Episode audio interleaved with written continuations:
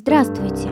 Это радио Чеховка, подкаст «Поэтический шлюз» и его автор Крысанова Анастасия.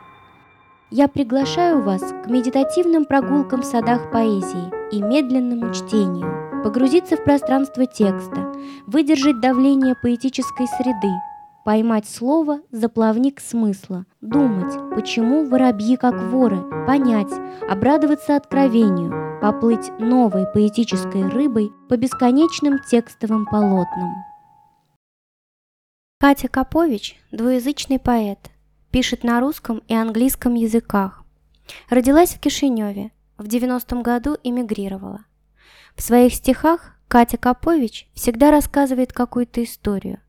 В интервью Ленор Горалик она говорит о том, что когда пошло сочинительство стихов, то мне нравилось писать о себе не впрямую, а опосредованно и передавать чувства через историю, которую я держала в голове. Нравилось переселять себя в других, думать их мысли. Мой главный персонаж был дружелюбный интроверт, который философски относился к окружающему миру. Идеальным типом стихотворения для меня так и осталось стихотворение с внутренней историей – дающий возможность заземлить лирический сюжет. Да, стихотворение Кати Капович – это всегда небольшой эпизод из жизни, случай, рассказанный в форме стиха, стишка, стишочка, как будто автор говорит «А хотите, расскажу вам такую историку? Вот, слушайте, как бывает». По выходным в глухом местечке соседний инвалидный дом автобусом вывозят к речке, заросшей пыльным камышом. И там они в своих колясках сидят в безлиственном лесу, как редкий ряд глухих согласных, пока их вновь не увезут. С годами лет я тоже тронусь умом и сяду у реки, чтоб в пустоту смотреть, готовясь к зиме, как эти старики. И выйдет радуга из тучи после осеннего дождя, и скажет санитар могучий, пора, родимая, пора.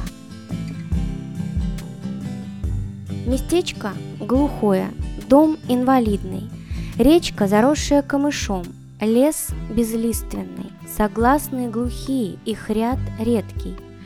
Мир кажется редуцированным, неполноценным. Жители инвалидного дома лишены волеизъявления – их вывозят к речке, а потом увозят. Они лишены собственного голоса, ведь автор сравнивает их с глухими согласными. Они не могут говорить как раньше, так, чтобы их слышали. И это сравнение намекает на утрату прежней роли в этой жизни, потерю права голоса. А возвратное притяжательное местоимение своих, и там они в своих колясках, сдвигает их куда-то на периферию мира. За этим местоимением вообще много чего прячется. И какая-то их выброшенность из мира, ненужность, отыгранность жизни, что ли. И непричастность к ним тех граждан, голоса которых еще очень громко звучат в многоголосице мира. И если не читать следующие две строфы, то вся эта история кажется историей грустного конца, обреченности – трагической подготовки к зиме жизни. Но никакой трагедии у Кати Капович здесь нет. Ведь в третьей строфе она говорит о том, что и с ней случится подобное. Говорит об этом просто и обыденно. С годами лет я тоже тронусь умом и сяду у реки, чтоб в пустоту смотреть, готовясь к зиме, как эти старики. Обездвиженность – это не что иное, как придвинутость к пустоте, которая предшествует вечной зиме или смерти. И пока готовишься к смерти, то пустота, безлиственность, заросшая река, невосприимчивость к шуму жизни – все слегка приглушено и невзрачно. А вот когда наступает пора, выходит радуга, расцвечивая посмертный мир. Радуга – лестница на небо, мост между сверхъестественным и реальным мирами – а санитар, по-пушкински подытоживающий «пора, родимая пора», почти как бог, который увозит якобы обратно в инвалидный дом, но на самом деле понятно куда. И выйдет радуга из тучи после осеннего дождя, И скажет санитар могучий «Пора, родимая, пора». И эти последние слова скорее обозначают преимущество, а если не преимущество, то примирение с последней пустотой, с неучастием в общем шуме мира. В этом есть спокойствие и трезвость. Постепенное придвижение к старости и смерти показано как обычное дело. Как будто Катя Копович в этом стихотворении говорит «Да ничего, ребят, все это нормально. Когда-нибудь все мы заглянем в эту пустоту, и не надо никакого экзистенциального ужаса. Безлиственный лес, он вот он, он всегда рядом, да и пустота тоже. Она просто есть, и не надо нервика по этому поводу. И в этом, мне кажется, фокус поэзии Капович. Смерть, одиночество, пустота – все это рядом с человеком. Все это настолько близко, что нет смысла этого бояться, и даже нет смысла это поэтизировать. Потому что все это – поэтизация, страх – это и есть сопротивление, а надо принять. Когда Ленор Горалик спрашивает Катю Капович о том, почему у нее о смерти всегда как-то не всерьез, без тяжести и трагизма, она отвечает, что в связи с мыслью о смерти у нее борются два чувства. Животный страх не продлится и то, что Толстой говорил про главную тему, над которой только и стоит думать.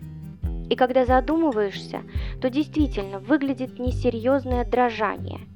И думается вот такое – что современный человек по сравнению даже с человеком эпохи Ренессанса невероятно раздулся в своей самоважности, что надо больше смирения, что да, хорошо и за жизнь уцепиться плющом за голую стену, но и уметь вовремя отпустить. Вообще смирение у Капович становится состоянием, которым меряется мудрость. Смирение перед жизнью и сужение жизненного пространства – это возможность вплотную подойти к запредельному – а запредельное у Капович нисколько не мистично. К нему может приблизиться тот, кто увидел жизнь такой, какая она есть, само по себе. Вот послушайте.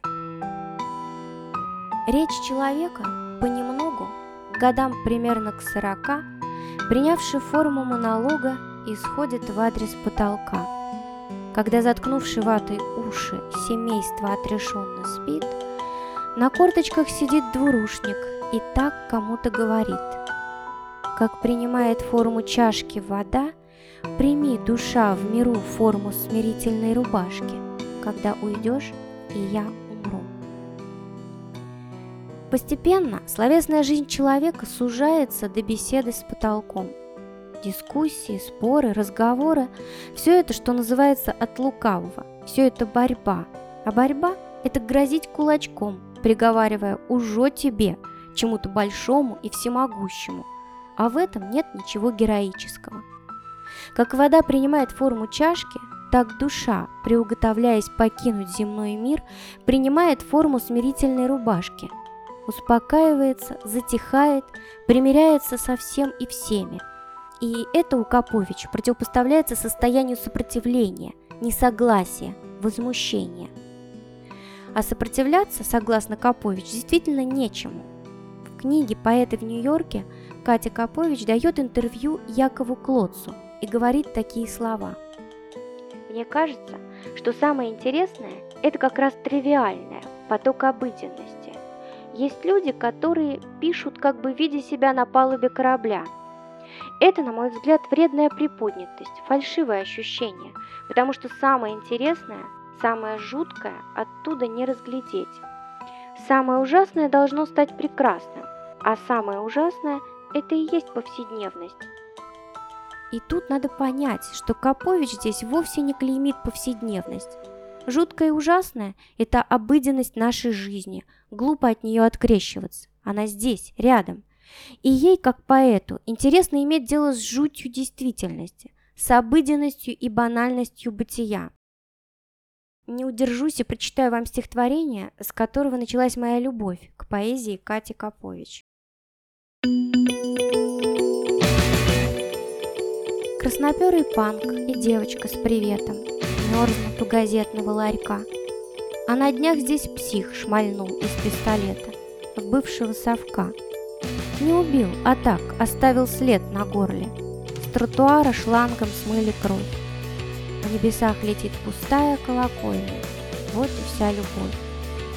Скоро будут танцы с пивом, с коноплею, четверо подвалят из метро. Я глаза закрою и опять открою, на дворе темно. У ларька пустынно шелестят газет, разбрелись, куда глаза глядят, панки и менты, и только чьи-то кеды столбе висят. Что бы ни происходило, это просто обычный день, которых в году 365. Одна жуткая картинка сменяет другую. Если что, просто смоют кровь. Во всем происходящем нет ничего необычного. Настораживает только пустая колокольня в небесах. Колокола молчат, их нет. И, пожалуй, здесь они молчат действительно о недостатке любви в этом мире. В небесах летит пустая колокольня, вот и вся любовь. Но мало ли что может произойти с этим миром. Сегодня любовь замолчала, покинула его, а завтра он снова живет, дышит, погружается в полноту и колокольный звон обыденности. Все может содержать все и оборачиваться своей противоположностью. Есть у Кати Капович такое стихотворение «Я родилась, когда мне было три». В нем о рождении, то есть о пробуждении маленькой девочки к жизни, а связано это с осознанием смертности всего сущего. Я родилась, когда мне было три, нашедший краба под приморским камнем. Он мертвый был, смотрели изнутри его глаза с холодным пониманием. Я думала, он снова оживет, и полила его водой из лейки. Но панцирь, как спасательный жилет, оранжевым блеснув, померк навеки. Трусы в намокшей тени, вьется гнус, в песке моя остриженная репа. Я буду жить, и я не оглянусь туда, где он лежит и смотрит в небо. Знаете, как это в детстве бывает? Игра в смерть. Притворяешься, что умер. Тебя начинают оживлять, мутузить, а помогает только щекотка. И ты вскакиваешь, смеешься и снова живой. Тут другое. Вернуть все вспять не получается. Лейка с водой не помогает, не оживляет мертвого краба. И кажется, что в стихотворении об этой неизбежности проваливания в смерть. Холодное понимание навеки померк но последняя строфа разворачивает стихотворение совсем в другом направлении. Да, смерть вокруг, везде, но она не отменяет движение жизни, ее полноты и калейдоскопичности. И строка «И я не оглянусь» не означает, что эта маленькая девочка закроет глаза, отвернется, чтобы игнорировать и отрицать страшное и неизбежное. Теперь она маленькая посвященная. Жизнь после встречи с мертвым крабом становится до ужаса притягательной и жутко прекрасной.